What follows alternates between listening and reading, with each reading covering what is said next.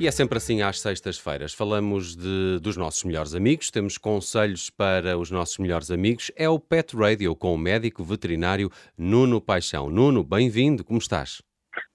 Olá, estou bem, muito obrigado. Eu, bem, mas um bocadinho uh, chateado. Hum, já estou a perceber, já estou a perceber. Tu lanças hoje um tema que é mais uh, controverso, uh, os maus tratos e a violência contra animais e a inconstitucionalidade desta nossa lei de maus tratos a animais. Consideras que é inconstitucional? O que é que está aqui a falhar nesta lei, no teu entender? Bem, não sou eu, eu, eu não sou ninguém para considerar uma lei inconstitucional.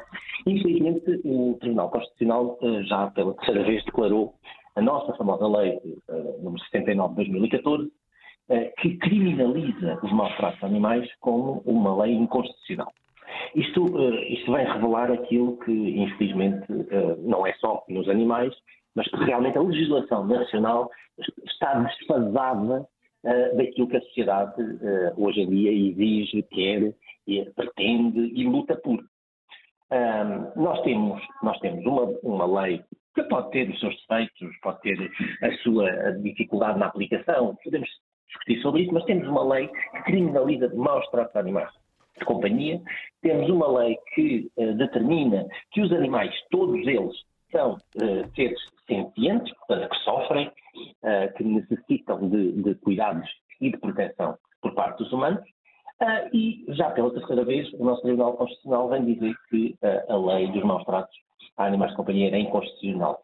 Isto uh, vai, vai de certeza, espero que isto não se venha a refletir em nada em concreto, um, ehm, porque uh, de certeza absoluta que a nossa, a nossa sociedade se vai mobilizar para não aceitar que haja um retrocesso. Quando já lutámos tanto por, por, por, pelo, pela proteção uh, contra os maus tratos de animais, não vamos permitir que isto volte atrás. E o que é que está aqui, uh, uh, afinal, uh, em causa? Se, estou, estou, aqui a tentar perceber esta, esta inconstitucionalidade. Bem, o que se trata é que a, a nossa Constituição está muito, e, e, bem, não só, mas bem, está muito na vida humana, no interesse supremo da vida humana, mesmo quando comparado com o ambiente, mesmo quando comparado com outros animais, uh, o que seja. O que dá todo o meu apoio, e acho muito bem, está fora de questão uh, essa, essa, essa dúvida sequer. O que se passa é que hoje em dia a vida humana vai para lá dos humanos. Uh, a vida humana hoje em dia é um conceito muito mais alargado do que só o humano em si, só a pessoa em si.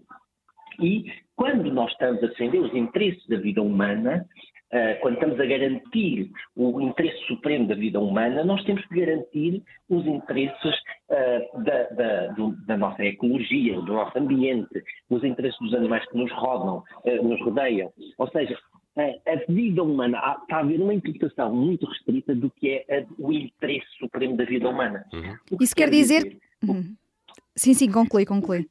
O que quer dizer que quando eu estou a questionar a questão da vida humana em si, eu não estou a dizer que os humanos têm mais ou menos uh, direitos quando estamos a falar nisto. Nós estamos a falar é de um alargamento deste conceito, porque hoje em dia a sociedade uh, olha para os seus animais como uma extensão da vida humana. Ou seja, os maus tratos a animais são um crime a precisar de mais castigo. É isso? Eu não digo que eu preciso mais castigo, o que eu digo é que uh, sim, há humanos que devem ser punidos, devem ser castigados porque, praticaram maus tratos contra, contra animais. Uh, porque senão estamos a entrar nesta perversidade que é, então eu vou deixar de, de poder castigar humanos porque causaram danos ao ambiente, ou porque causaram danos a outros animais, ou porque causaram danos a outras coisas que não de vida humana. Ainda esta semana, eh, Nuno, tivemos a notícia de que a GNR resgatou eh, quase 30 cães em Viseu por suspeita de maus tratos.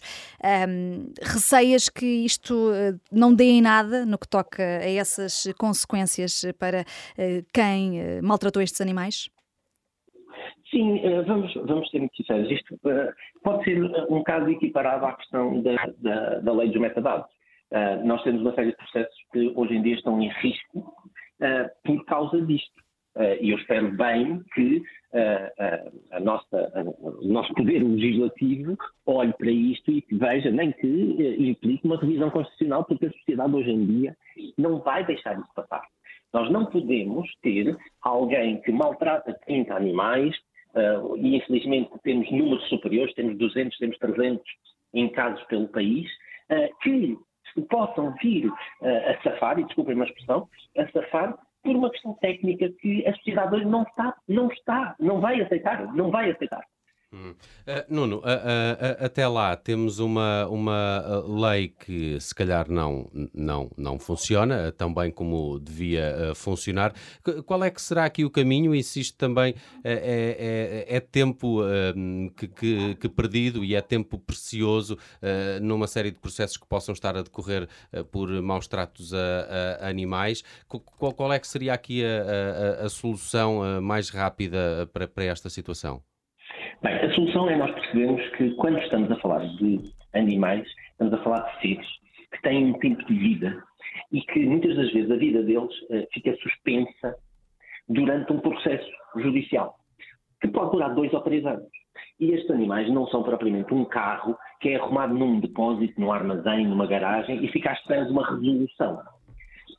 Nós temos que ter interferências de todos, de todos, desde a sociedade civil em geral, às associações eh, de, de, de, proteção animal, aos médicos veterinários municipais, aos médicos veterinários em geral, aos órgãos de polícia criminal que estão envolvidos em olhar para todos estes processos como seres em que a vida não pode ficar suspensa até, até se tomar uma decisão.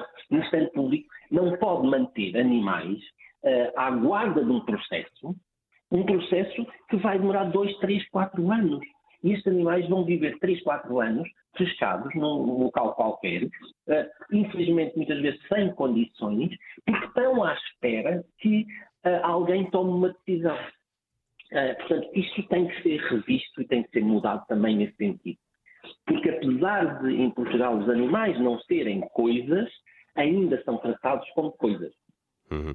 E, é, e, é, isso que também poderia mudar nesta eh, lei, a lei uh, que uh, também uh, fala aqui dos maus tratos e da violência contra animais, aqui a inconstitucionalidade desta lei trazida hoje ao Pet Radio pelo médico veterinário Nuno Paixão, que deixou aqui alguns alertas e preocupações sobre esta situação. O Pet Radio, que está todas as sextas-feiras na Rádio Observador e sempre disponível em podcast e no nosso site observador.pt. Hoje a uma semana voltamos à conversa com Nuno Paixão. Nuno, obrigado por estes alertas. Um abraço, bom fim de semana. Um abraço, bom fim de semana e divirtam-se. Bom fim de com semana. cães, com gatos, com todos.